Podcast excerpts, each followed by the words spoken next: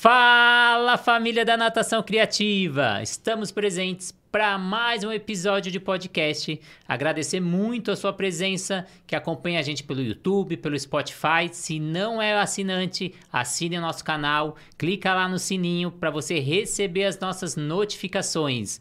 Agradecer muito para você que acompanha a gente pelo Instagram, mais de 92 mil pessoas acompanhando a gente. Para quem faz curso pela plataforma Educar, abaixa, baixa o aplicativo da Swing Então, muito obrigado. E hoje o assunto é muito interessante. Vamos falar sobre música e musicalidade ativa. E meu convidado de hoje é o Irá Kuhlman. Muito obrigado pela presença, Irá. Eu que agradeço, Renato. Bom e... dia a todos. Bom dia, boa tarde, boa noite, né? Depende da hora. E para a gente iniciar nosso podcast, queria que você contasse quem é o Irá. Então, como você começou com a música, como... Conta um pouquinho aí da sua trajetória. Bom, Renato, eu é, tenho a minha mãe como professora de música, né? Então veio desde infância a coisa. É, aprender música foi que nem aprender a comer, né? aprender a respirar, assim, veio é, normal, suave, orgânico, sem nat a naturalidade da coisa, né? Quando você nem sabe que está aprendendo música, assim, foi uma coisa muito, muito orgânica na vida.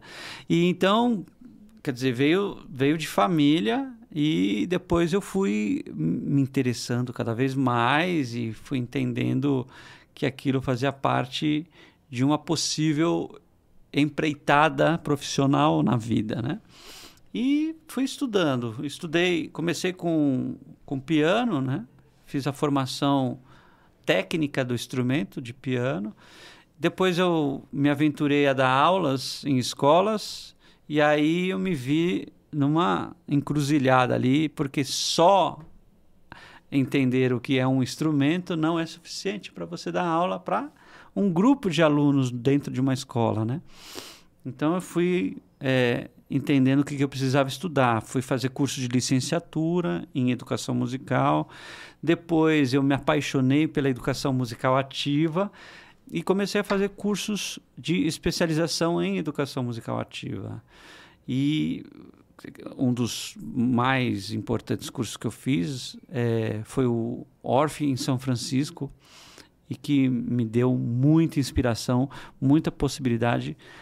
Tanto é que quando eu voltei desse curso, eu montei a empresa Música em Movimento, né? Então, essa aqui é um pouquinho, assim, super resumidamente, a ideia dessa trajetória que me fez chegar até aqui hoje com a Música em Movimento, né? Que é essa empresa onde a gente faz formação em educação musical ativa. É, você comentou da influência da sua mãe, mas ela não influenciou só você, influenciou seus irmãos, né? Que são vários irmãos, muitos aí na área da música, né?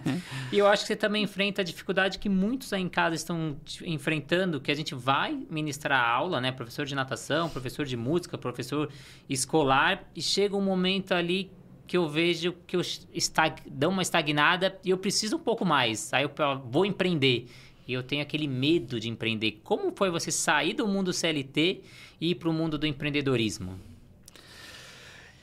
Bom, houveram duas coisas assim que me deram um, uma empurrada, né? um start inicial. Assim. A primeira foi a, a paixão mesmo por, por, é, por aquilo que eu tinha descoberto, que era educação musical ativa. Fiquei realmente encantado, né? Assim, maravilhado com a possibilidade de fazer uh, das aulas de música coletivas, né, com grupos de crianças ali, coisas que eram muito mais atuais no, no ponto de vista de eh, modificar mesmo a proposta de um é, de, de, um ensino de música muito tradicional, né, muito conservador assim. E aí a, a educação musical ativa me fez abrir esse olhar assim, nossa, tem é, tem muito mais do que só aquilo que a gente acredita que dá para ensinar. Então esse foi o primeiro start assim. A própria educação musical ativa ela já convida você a é, nunca fazer o mesmo, nunca é, ter um, uma, uh, um planinho é, sabe, totalmente fechado em, em termos de, ah, primeiro ano vou fazer isso, segundo, terceiro não. Você oferece uma abertura é, de possibilidades constante de renovar, né, de renovação.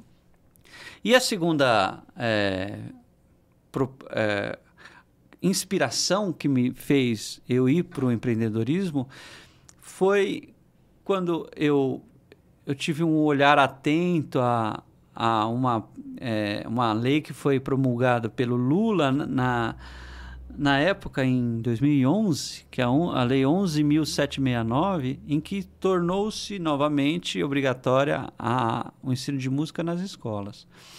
Essa lei ela tem um problema.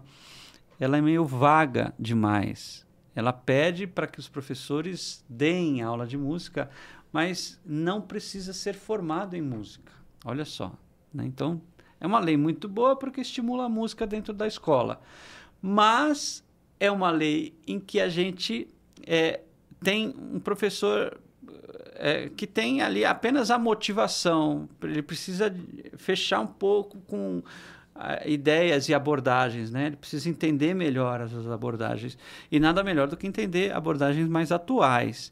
Então, o, o, a empresa ela veio de encontro a uma necessidade que, que já estava gerando demanda, que é esse professor que quer fazer aula, que quer dar aula, né, que tem a possibilidade, porque qualquer professor então poderia dar essas aulas de música, mas que ele não tem referências. Né? Não é ir para a escola tocar um violão e cantar, né? É mais do que isso. Então, a gente tentou contribuir também, tentou não, tem, tentamos ainda, né? Sempre estamos aí tentando contribuir para que os professores que também não tenham muito embasamento sobre educação musical entender uma, uma possibilidade, né? Uma possibilidade mais, mais energética, mais ativa, né? E você comentou que você segue a linha ali pedagógica da musicalidade ativa. E eu queria que você contasse esse projeto aí que você está rodando não só o Brasil, mas rodando o mundo, né? Apresentando isso. É verdade. Bom, eu, eu faço parte aí de um, uma de uma leva, né, de, um, de uma leva de educadores em que é, parte da abordagem ativa da educação musical, onde nós temos é, pensadores principais, né? A gente até estuda isso na, no curso de licenciatura. Se você for fazer um curso de licenciatura na faculdade, você vai aprender primeir, é, pensadores da primeira geração, da segunda, da terceira geração, pensadores da educação musical ativa, né? E tem uns nomes aí importantes da primeira geração, que é o Dalcroze, Williams, Kodali, Suzuki, Orff, e esses caras são é, esses cursos que eu fui fazendo para enten entender o que, que é educação musical ativa, né? E o que, que é educação musical ativa? Educação musical ativa é o respeito pela criança, né? é o respeito pelas éticas da criança. A criança tem três éticas: jogar, mover e criar. Essas são é, questões fundamentais na educação ativa. A gente precisa fazer o aluno criar, mover e jogar durante o ensino. Aí você pode pensar em qualquer ensino. Não precisa ser só na música, pode ser na língua portuguesa ou na natação. Na natação já é inevitável mover, né? Mas na música é uma descoberta para muito músico a ideia de mover-se, imagina. Aonde para criança é algo que é regra mínima você mover, né? A gente diz que as crianças eh, eh, têm essas três éticas porque eles fazem esses três, essas três ações durante o dia por muito tempo. Não é exagero dizer que uma criança move, se move 16 horas por dia. Não é exagero dizer que uma criança cria 16 horas por dia. Aliás, a palavra criança vem de cria, creare, e a palavra criação vem de creare. Cri, criatividade, ou seja, está na mesma raiz da palavra criança, criação, criatividade, criativo. Né? E não é exagero você dizer que uma criança joga, gosta de brincar ou jogar ou entender desafios, né? ou, ou ficar assim sendo provocada para, é, né, para é, em, empreitadas né, desafiadores. É, 16 horas por dia também. Não, não é exagero você falar isso. Então, e, e, você, mais do que isso, por que, que eles fazem isso, né? São é, três maneiras sofisticadas de conhecer o mundo. A criatividade, né, a criação para conhecer a mente. O mover para conhecer o corpo. E o jogo para conhecer a sociedade, o social. Né? Então, ela usa dessas três ações para conhecer, para conhecer o mundo. O mundo mental, o mundo físico e o mundo social. Então, é muito bonito de você entender o porquê que é necessário utilizar essas ferramentas. Essa seria. Eu poderia me alongar aqui com a resposta, né, de, de, entender o que é educação musical ativa, mas eu acho que essa é a base de entender educação musical ativa. E segundo que a ação musical é protagonista. Não é uma partitura a minha finalidade. A minha finalidade é fazer a estética musical acontecer. Ou seja, a ação musical acontecer. Aonde a gente, lógico, vai passar pela estética, vai passar pela ética, que são essas três ações da criança, e vai, vai chegar a uma lógica, né? vai ensinar semântica, mas não necessariamente daquele jeito, que é a bolinha, com aqueles tracinhos, sabe? Aquele ato, eu digo que é a, a, ideia mais molecular da música, né? Aquilo lá é molécula, é cientista musical, o cara que realmente, depois de se aprofundar, vai querer aprender a ler partitura, né? Então... É, e essa linha pedagógica que você segue, né? Acho que quem está em casa e segue a natação criativa já está vendo a semelhança. Exatamente. É muito semelhante ao que Por a gente isso que faz. a gente bateu o santo aqui, É. né? ao que a gente faz dentro da piscina. E você falou aí do jogar, né? E é o que a gente faz também na natação criativa, utilizar os jogos dentro da piscina. Porque a criança, ninguém ensina a criança a brincar, ninguém ensina a criança a jogar, ela aprende sozinha e você nunca vai ver uma criança falar: ah, eu tô cansado, eu não quero mais brincar. Ah, eu tô cansado, eu não quero mais esse jogo. É espontâneo, mas você vai ver a criança falando: ah, eu não quero ir pra natação, eu não quero fazer a música. Mas se a gente usa esse objeto do brincar, fica muito mais fácil. E eu queria que você falasse dos jogos como ferramenta pedagógica. Então, cara, o jogo é uma coisa. É, uma coisa fantástica, né? Eu, eu adoro a ideia de você entender o jogo como uma coisa levada a sério, né? Então é uma coisa que você fala, não, o jogo. A palavra jogo ela teve um problema né, cultural. Que as pessoas eh, enfiaram na cabeça que, que o jogo é apenas uma ideia é, divertida, uma, uma coisa. É, uma coisa não, ócio, né? não séria, não séria. E é o contrário muitas vezes. Quer dizer, é lógico que você precisa estudar sobre jogo para entender que, que jogo é uma coisa muito séria. E é uma coisa muito séria. E é nesse ponto de vista que a gente utiliza do jogo. Porque quando a gente fala, ah, a gente usa de jogos para ensinar que a música. O cara que não, não tem essa noção do quanto potência tem o jogo, ele fala: ah, não, eu trouxe meu filho aqui para se divertir, para passar um passatempo, né? Para passar o tempo aqui. E não é verdade. Então, por exemplo, o, o antropólogo Johan Huizinga, maravilhoso holandês, ele fala que a, o jogo é a perfeição temporária. É do jogo que nasceu cultura dos, dos povos, né, das civilizações. Então, assim, o jogo é, é tão potente que é onde ele constrói culturas. E o jogo dentro da sala de aula, dentro de qualquer atividade pedagógica, ele é construtor de processo, de é, motivação, de concentração, de organização, de comportamento. O jogo organiza disciplina na sala de aula. Eu quero silêncio, eu não digo silêncio. Eu levanto o meu bambolê branco. Por quê? Porque o bambolê branco, ele é, é ele foi colocado como convenção de que é o silêncio, né? Então, o bambolê branco, a hora que eu ergo ele lá, todo mundo já entendeu. Ixi, o professor está pedindo silêncio ali na sala. Né? Então, cria uma potência. Você fala, ah, mas levantar um bambolê branco para cima é jogo? É jogo, porque você criou uma convenção aonde você não precisa dizer mais nada.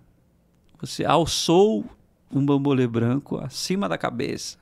Você tem o silêncio. Muito mais potente do que você usar uma outra simbologia que é a própria palavra silêncio, né? Então, é, são significações, né? são metáforas muito potentes. Você é, ir dosando um processo de é, desenvolvimento didático a partir de motivações é altamente potente. As crianças ficam alucinadas, né? Cada vez mais ficam mais concentradas e mais e mais interessadas em fazer o próximo passo, né? Que seria a próxima fase do jogo, né? Então o que, que é o jogo? O jogo é processo, é etapas. Tem, é lógico que tem que fazer de um jeito bem feito. É por isso que a gente está aqui, né, Renato? Para ensinar é, em cursos de capacitação, em cursos de formação, é, a coisa de forma organizada, né? Porque senão também qualquer um sai para ah, então falaram que é bom usar o jogo, vou começar. Não, né? exatamente a gente a gente tem que entender como é que funciona. Como é que a gente pode organizar ferramentas, como é que a gente pode organizar é, uh, toda, todo um arcabouço de, de sistemáticas, de, de, processos, aí na, na natação eu desconheço, mas dentro da música, quais são os grossos, né? os temas mais é, fundamentais primeiro e como é que a gente organiza essas ferramentas dentro de um jogo para que vire um jogo, mas um jogo muito sério, né? É uma coisa muito, muito importante, né? É, e você traz essa simbologia através de objetos, né? Que a criança consegue entender. O bambolê, a gente na piscina uma prancha, ou algum sinal, né? Então, quando eu vou começar alguma fala, eu faço o famoso pam pararara. Exato. Aí a criança não fala pam pam. Na piscina é parede. E vai todo mundo pra parede, que aí é a hora que eu vou falar. Então são formas que você cria ali e é engraçado que você fala, através da brincadeira e do jogo eu crio a disciplina. Que muito acha que na, no jogo e na brincadeira vai virar o caos. Mas Exato. não, você tem mais controle. O contrário, exatamente. Porque eles sabem que eles têm que obedecer regras e através dessas regras que as crianças entendem essa convivência em grupo. Exatamente. Então, por exemplo, ah, vou fazer aquela brincadeira famosa, polícia e ladrão. Na hora que uma criança puxa mais forte a outra, a outra vai dar um tapa, ela sabe que ela chegou no limite dela. E ela respeita porque é a brincadeira. Exatamente. Então, é onde a gente forma o ser, é onde a gente ensina as regras, ensina a sociabilização. Eu acho muito interessante essa parte de jogos. Aí você vai, acho que não sei se você tem o mesmo problema que o que muita gente ali do outro lado vai falar pra gente. Mas como eu convenço a escola, como eu convenço o pai que isso é interessante? É, exato. É justamente a, é, a abordagem, quer dizer, o, o conceito que se criou dentro da palavra jogo, né? É justamente esse arquétipo que foi é, pré-estabelecido aonde o jogo ele virou uma coisa só de diversão e pelo contrário o jogo ele tem qualidades mais significativas para a gente organizar conteúdo, né? Conteúdo. Até porque é, é por esse caminho que a criança quer aprender. Ué, se, ela, se, a, se é ética dela jogar, a gente tem que usar do jogo. Se você não, você só usa da seriedade para dar aula, a seriedade ela, ela ainda está muito distante do universo da criança, a seriedade, né? Então você é, de forma precoce tenta deixar a criança adulta, adultizá-la, se é que existe essa palavra, mas é, a capacidade do discurso, né? E, e, só do, do abstratismo e, e, da fala, isso, isso que foi contagiado à escola. Esse, isso que é o, o que teria que ser trocado, né? Pela, pela ideia do jogo. O problema é justamente o, né, o, o, a impressão que foi colocada com o termo jogo. Mas eu gosto de usar outras palavras que possam, às vezes, trazer, trazer uma, é, uma, uma importância maior, seja para as escolas ou para os pais, sobre a qualidade da, da aula. Então, eu gosto muito de falar assim: a estética do, da aprendizagem. A estética da aprendizagem, por exemplo. E nela a gente coloca é, elementos de, de jogo, né? Quer dizer, então fica mais bonito de você falar e tal. Então você vai usar a ética das crianças, né? Opa, né? Já fica outra coisa. Fala, fala, não, porque é, é importante e fundamental você estar dentro do universo das crianças. A ética, a ética das crianças, dentro da ética das crianças, a gente usa de jogos né, usa da, de jogos como recurso para atingi-la, para aproximar ela daquela, daqueles elementos. Né? Então é, é importante a gente deixar claro, deixar claro, deixar claro, mostrando, mostrando que, que é, o jogo que a gente vai fazer ali tem muito estudo, tem muito é, muita relevância. Eu adoro fazer as coisas que eu faço com as crianças com os pais, né? Então, Dia dos Pais. Dia dos Pais não tem, não é repertório só. Não, a gente vai ensaiar uma música para cantar ou para tocar. Mas é o laboratório que muitas vezes eu faço com as crianças na sala de aula que eu vou fazer com os pais. Ah, por isso que, os, que o meu filho chega em casa falando sobre o bambolê. É, por isso que o seu filho chega em casa falando bambolê. Ele não está só se divertindo com o bambolê, ele está fazendo uma investigação musical. Os bambolês são os botões que vão ligar e desligar os sons. Né? Mas por que, que eu usei ali o bambolê? Porque está muito próximo do universo da criança. Está ético. Né? Estou sendo ético com eles. Acho que tem muita fala sua aí que é formidável, né? Então, a primeira coisa ali é trazer aí o que você tem para o mundo da criança, né? Então, quanto mais você se aproxima desse mundo da criança, mais fácil essas palavras fortes que a gente usa, que às vezes a gente tem um pouco de preconceito de tanto utilizar ela, que nem a gente vai falar reunião. Vou fazer uma reunião com você, ninguém quer fazer reunião. Mas vamos fazer um bate-papo? Aí já é diferente. Que nem eu brinco nas minhas aulas, sempre Exatamente. que eu vou dar um exercício para natação infantil, eu não falo próximo exercício, agora esse exercício, eu falo a brincadeira agora é, já é conotação diferente. Na hora que a criança ouve brincadeira, ela já prende a atenção dela, né? Fala, vamos lá, agora a brincadeira é assim. Mas é o exercício. Então são mudanças e você fazer o pai participar do processo, o coordenador participar do processo, e você vai mostrando o resultado, isso depois a pessoa fica mais aberta para liberar.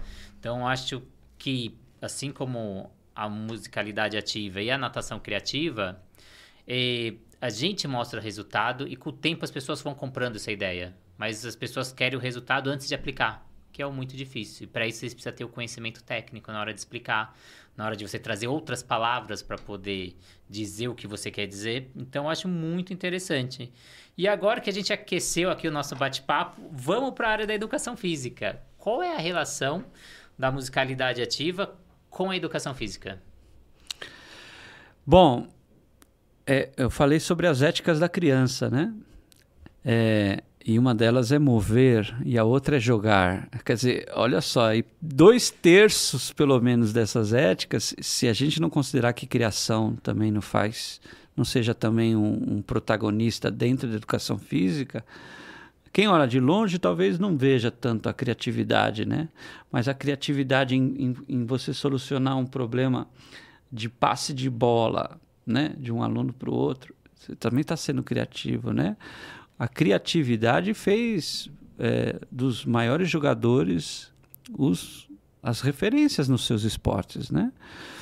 Porque às vezes o cara descobre uma técnica nova, às vezes o cara constrói um nome de um novo, de uma nova manobra, né? Na manobra não tem na ginástica artística a, a manobra que, a, que, a, que, que aquele ginasta criou vai ter o nome dele depois. Nossa, não sei quem conseguiu fazer tal manobra X. E tem o nome da pessoa que inventou aquela manobra. Então, assim, tem muito também da criatividade para solucionar justamente problemas, né? Então, assim, a educação física é a principal referência para um educador musical que vem de um, de um caminho tradicional de ensino musical, né? Ou seja, a gente precisa estabelecer dentro da educação musical é, ações no ambiente do jogo, no ambiente do movimento e no, do, no ambiente da criação. O aluno achar soluções. E isso é, não tem fronteira em relação à educação musical e à educação física. Assim como não tem fronteira em relação à dança Percebe? É uma outra linha também. Tá tudo meio junto, né? É lógico que a finalidade minha é ensinar música e não um esporte ou alguma técnica corporal, né? Ou algum, alguma coreografia como a finalidade da dança, né? Ou, ou movimentos do corpo. A minha finalidade é a música, mas as ferramentas e o ambiente, ele está muito próximo à educação física, à dança, né? A poesia, que é um outro ambiente também cheio de linguagem, né? De palavras. Então, são, são coisas que contribuem muito. É, eu, eu lembro que eu, eu só fui buscar educação musical ativa para estudar porque em 2005 eu dava aula numa escola de, de maneira tradicional ainda. Os alunos sentavam em cadeiras enfileiradas, eu com uma lousa na frente, tinha um pentagrama que não se podia apagar. Sabe aqueles pentagramas já gravados na lousa? E os alunos com, chegavam numa mão com a flauta doce e na outra mão com um caderninho de partitura, de música para escrever. E era isso, eu olhava para eles, olhava para a lousa e falava, então, ah, então vou escrever a música primeiro. Olha só. Né? Quer dizer, tem gente que acha que é normal isso, mas para mim é completamente ao contrário hoje em dia. E aquilo, aquilo lá é a última coisa que você vai fazer, cara. É escrever uma partitura na lousa, é a última coisa. E aí que você tinha que ler para tocar. É lógico que nenhum aluno vai gostar da minha aula, cara. Não vai. É um ou outro que, que nasceu para aquilo. E, e aí tinha algumas aulas que terminavam quando tocava a sirene, os alunos saíam gritando. Eu cheguei a achar que eles gostavam da minha aula. Não, a próxima era educação física. E era isso que saíam gritando de felicidade. E eu falava, não, que, que cargas d'água tem esse professor de educação física que eu não tenho? Jogar, mover e criar. Né? Então, é, é, é uma das coisas que eu falei, não, quero ser esse cara aí, cara. Sabe? Mas na música. Não vou mudar de área. e aí que, poxa, você encontra a educação musical ativa como um, sabe, uma lâmpada que acende na tua cabeça, né? Isso é muito legal. Eu, já no meu caso, eu sentia que as crianças vinham para natação, só que na geração anterior o pai dava duas palmadas, a criança ia para dentro da piscina. Hoje, se a criança não gosta da aula de natação, ela não volta, porque ela tem voz ativa em casa. Exatamente. E eu e aquilo me incomodava, falava, por que a criança não gosta da natação? Aí eu comecei a, ter, a achar outras soluções. E você falou muito aí, a criança tem que ter resolução de problema. Não, o atleta ele vai criar um movimento novo. Só que para isso ele tem que ter repertório, ele tem que ter uma base boa. E não é fazendo partitura, não é aprendendo crawl, costas, peito e borboleta que ele vai ter essa base e ele vai ter esse repertório. Pelo contrário, ele vai estar tá muito direcionado, né? A gente vai refinar muito o movimento e ele não vai ter essa base para poder sair do convencional, que é aí que você começa a ter seu diferencial, assim como você teve o seu diferencial na educação da, da musical ativa, eu tive o meu diferencial na natação criativa. Mas aí, se a gente vier para piscina, o que, que eu consigo trazer da piscina aí, da educação aí musical ativa diferente do que vem sendo feito hoje por algumas pessoas, que é só cantar música e a criança responde a essa música, eu condiciono através da música. O que mais eu posso utilizar da música dentro da piscina? Bom, você falou uma coisa que só é interessante a gente destacar, que é pela experiência que a gente chega ao repertório, né?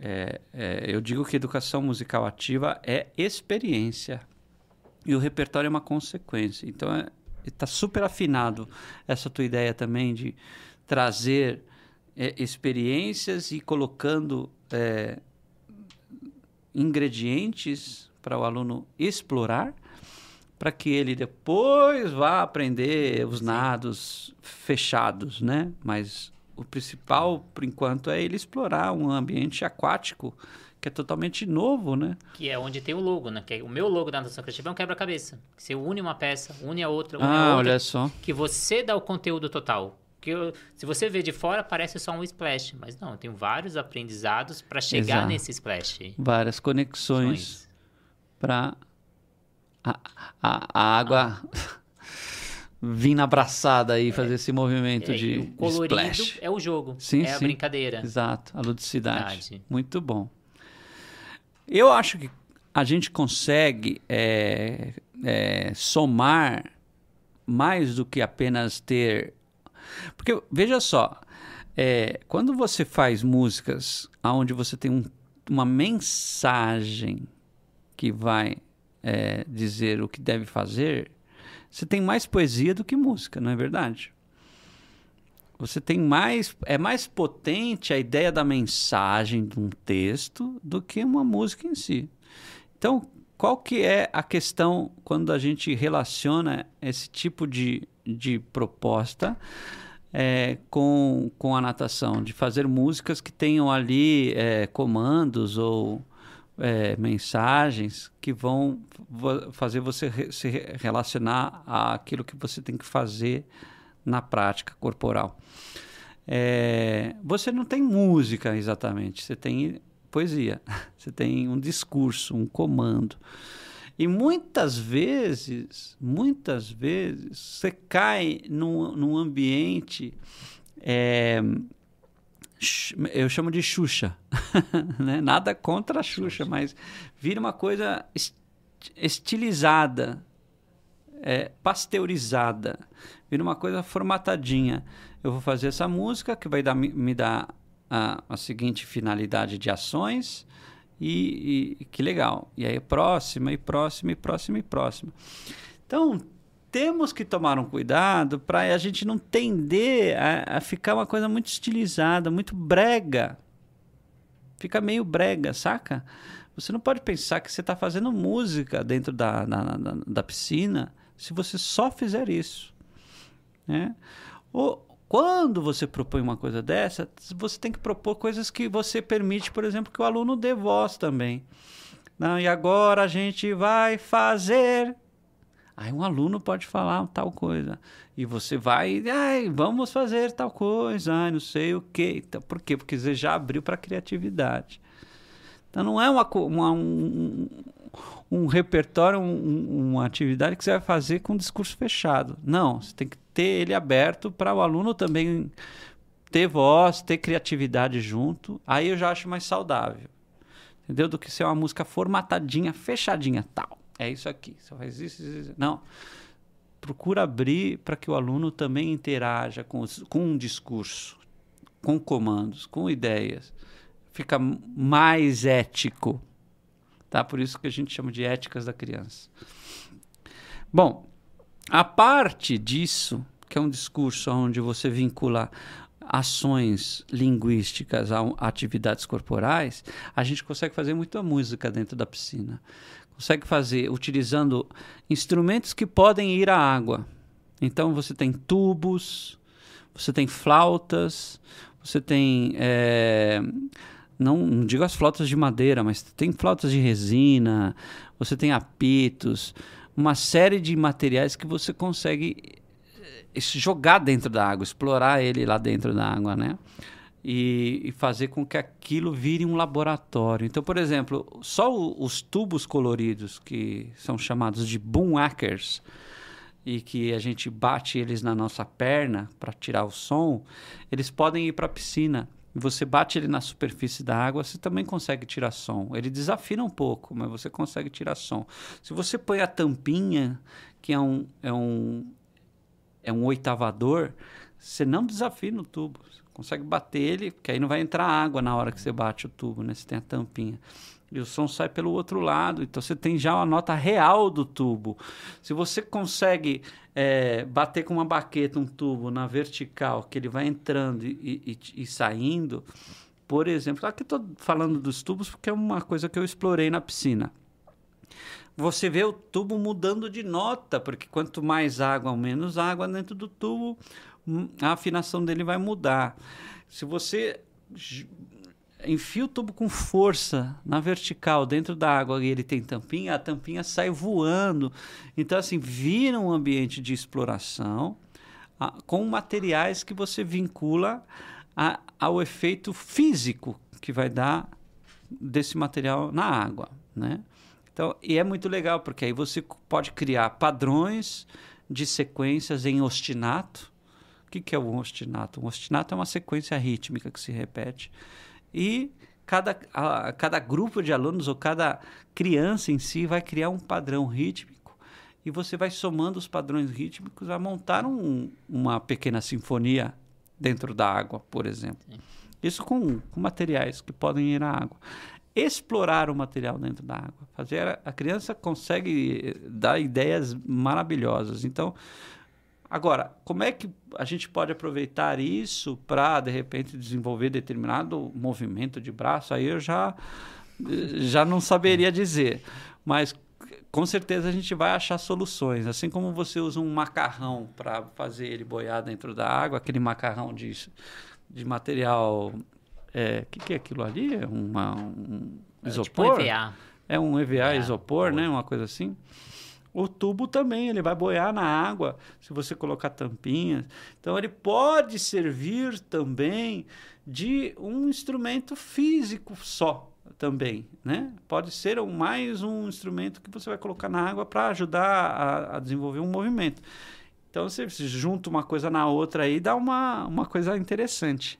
A percussão corporal e, a, e, e, e dela na água também é muito legal de a gente pensar em usar, né?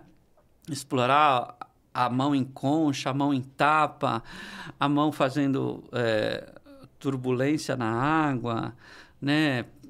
Sei lá, pensar em, em outras explorações da mão com a água, do pé com a água, né? Quais são os sons que a gente consegue tirar? São sons graves, são sons agudos, é, sons mais delicados, sons mais fortes trabalhar também, é, por exemplo, é, materiais como baldes, copos, essas coisas, para você também entender esse som que entra, esse som que sai, jogar, né? O som da água é uma, é uma maravilha.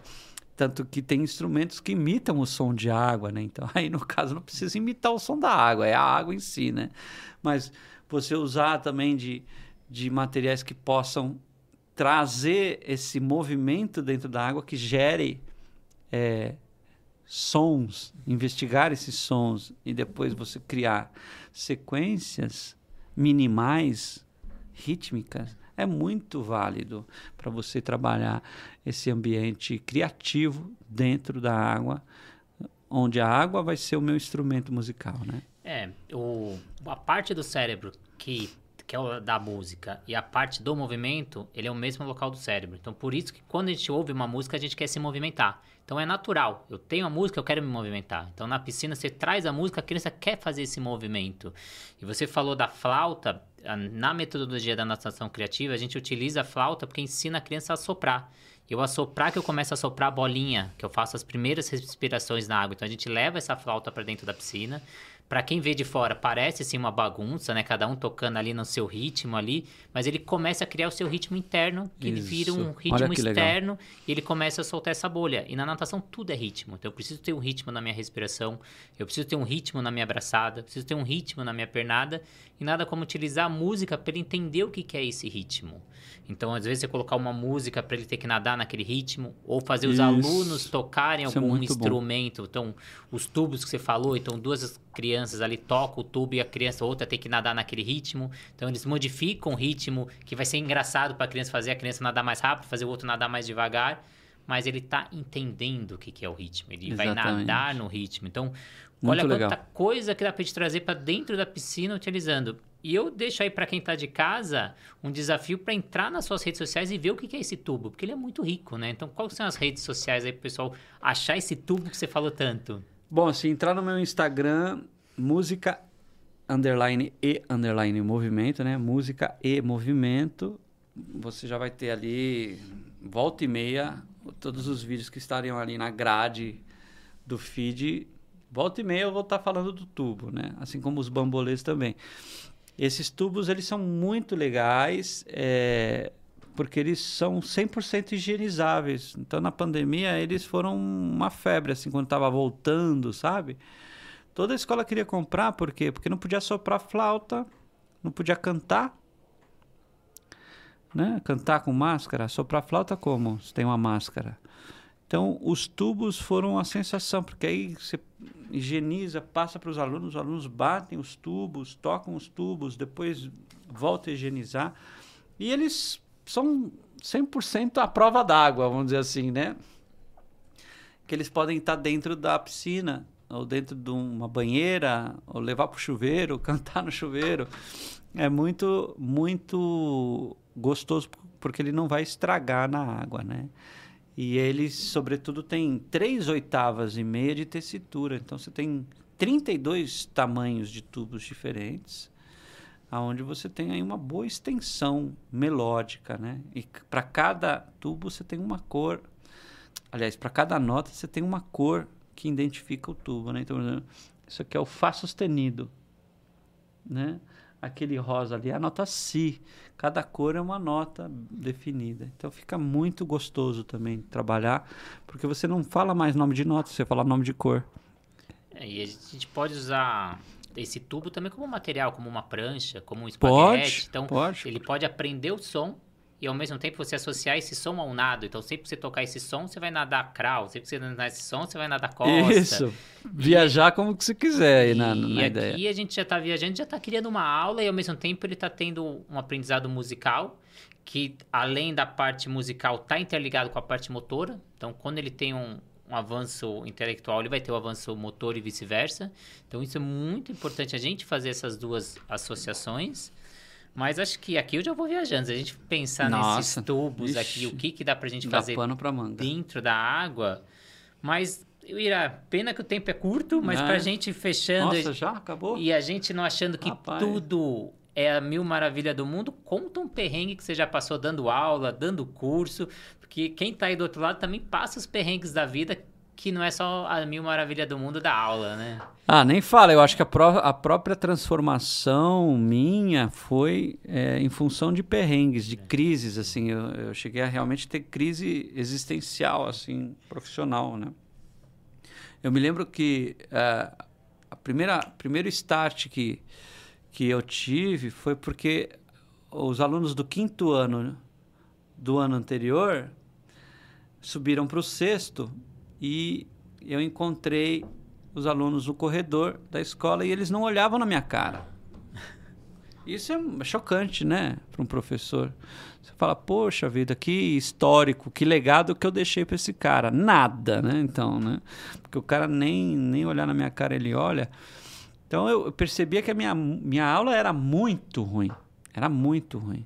E depois disso, você se dedica, estuda, estuda, estuda, estuda, faz cursos de formação, começa a criar o seu material, começa a achar a sua identidade. E aí deu cinco anos uma transformação assim de que você tem alunos que visitam a tua aula porque estão com saudade, a diferença não tem palavras para dizer qual é a, o tamanho dessa diferença. Então, assim, o perrengue é você encontrar a, aquela tua infelicidade, né? Encontrar aquela crise, aquele negócio que, que você está achando que dá para melhorar e, e, correr atrás de estudar mesmo, porque não tem outra saída, você tem que estudar, né? A coisa não vai cair do céu, né? Isso foi uma coisa marcante, assim, né? E, e é o próprio aluno que te, que te dá essa luz, né? Ó, oh, bicho, vai por aí porque não não tô feliz, né? E aí você vai encontrando. Quanto mais você estuda, mais você também vê que você não sabe nada, né? Meu, preciso estudar cada vez mais porque isso aqui é só o começo, né? E, e tem um caso interessante uma vez que esses tubos a gente toca eles batendo, né, na perna. Então tem aluno que se empolga, se empolga e sai com as pernas roxas, sai e volta para casa com perna roxa. Então eu tive já cartinha de mãe meu aluno, meu filho nunca mais vai tocar esses materiais porque ele deixou a perna dele roxa. Eu falei, mas eh, ele foi para o hospital? O que aconteceu? Ele está passando mal? Não, ele inclusive estava muito feliz. Tava sorridente, mostrando encantado. Ele mostrava a perna roxa, mas a cara tava sorrindo. Eu que não quero. Ah, então assim, a cara dele tá feliz, mas você que não quer. Entendi. Se fosse aula de judô, ele poderia chegar machucado em casa. A mãe ainda disse, poderia. Eu falei, ah, então, porque é aula de música que não pode. Tem que sair com o salto, o sapato de cristal da sala, assim, que nem príncipes e princesas, né? Então, assim, é, nem tudo é, as pessoas vão conseguir enxergar aquilo que que são essências que só você conectado com as crianças vão, vão entender, né? É, é, esses são os desafios, esses são os principais perrengues, né? Muitas vezes é quem está lá, quem está vivendo aquilo, é que sabe o quanto foi significativo, né? E, e, e a gente tem que sempre ter muita paciência, muita calma para explicar as coisas, argumentar, né? Sempre ter é lógico que você, sempre tem que ter razão naquilo que você está fazendo também, né? E é isso, eu acho que o principal perrengue do professor é, é paciência, observar e sempre ter tranquilidade, calma e, sobretudo, muita coerência no que você vai fazer, né? Para você ter razão naquilo que você está fazendo. Sim. E pra gente fechar aqui, uma coisa que me veio na cabeça, você também tem uns bichos que eles também produzem sons, não é? Os, os bichinhos. Os pupas, isso. Que daria pra gente usar na piscina também, esses bichos? Cara, eu não sei, nunca experimentei eles na piscina. Eu acho que o apito dentro da piscina não deve surtir efeito. É, mas você fazendo fora daria e você Dá. depois usa o, o, bicho dentro da água como ludicidade ali também. Ludicidade, dá. Fora da piscina dá. Eu não sei se ele encharcado... É ele acaba perdendo. É, te, ficando alagado dentro, é, mas né? Mas é um desafio para a gente tentar. Uai, próxima e, experiência. E queria aqui fechar agradecendo muito a sua presença. Você não sabe, mas você foi muita inspiração para mim ah, nessa é minha mesmo? mudança de carreira, porque eu acompanho você desde o começo ali na sua, nessa sua trajetória saindo, conheço várias, Verdade. vários passos que você deu. Tem uma história ali que você tinha um rapaz que intermediava os materiais que vinha da China, né? Isso. E você vai direto para a China sem falar chinês e consegue trazer um container com esses objetos que é o que você utiliza hoje. Então tem muita história legal. Tem, tem. Daria para fazer mais uns dois, dois, podcasts aí, pelo menos. Mas queria agradecer sua presença e para finalizar, queria que você deixasse ali suas redes para quem quer fazer curso com você, fazer curso na área da educação física. Como que a pessoa te procura? É pelo Instagram mesmo? Então, é, só, só dar um, uma, fazer uma. Né, não é curso na área da educação física, né? É na área da educação musical ativa. Mas o educador físico, sim, qualquer professor de educação física. E olha, vou falar, hein? Tem professor de educação física que é mais musical que muito, muita gente que está saindo da, da licenciatura. É, pode fazer o curso que vai entender totalmente como funciona a educação musical ativa, né? As práticas, botar o ritmo em questão, entender o que está fazendo em termos de ritmo, é, entender movimento melódico, são os, as coisas macro, né? A gente, inclusive, fala que tem que ensinar a, a música do macro para o micro na educação musical ativa. Pode fazer o curso tranquilamente. Professores que não, não entendam nada sobre música estão capacitados já para fazer o curso, tá? Música em Movimento, esse é o nome do site. Você também pode achar a página no Facebook por esse nome, a página no Instagram por esse nome. No Instagram eu estou mais ativo ultimamente. Temos o canal no, no YouTube. No, o canal no YouTube, infelizmente, eu não consegui o nome Música em Movimento. Ficou Música Movimento, sem, a, sem o E. Que já tem um canal no YouTube, Música e Movimento. Então no YouTube é Música Movimento. E, enfim, por lá você também acha meus contatos, meu e-mail, meu WhatsApp também. Dá para entrar em contato e a gente conversar mais sobre o assunto. Muito obrigado. Final, deixar aqui para você assinar a nossa camiseta como parte ali do compartilhamento de, de conhecimento que forma o todo. Tem que achar um espacinho. Mas muito obrigado mesmo, Ira. Para quem está aí em casa, acompanhe a gente pelas redes sociais. É muito importante aí que você assine aí o YouTube, é, siga a gente para a gente conseguir trazer mais conteúdo. Deixe nos comentários qualquer dúvida que você tenha, qualquer pergunta para o Irá que a gente encaminha. Então, muito obrigado mesmo a mais esse episódio, a mais esse programa. Eu agradeço pelo convite, Renato, e fico à disposição para os próximos aí. Abraço, até a próxima. Valeu, até. Obrigadão.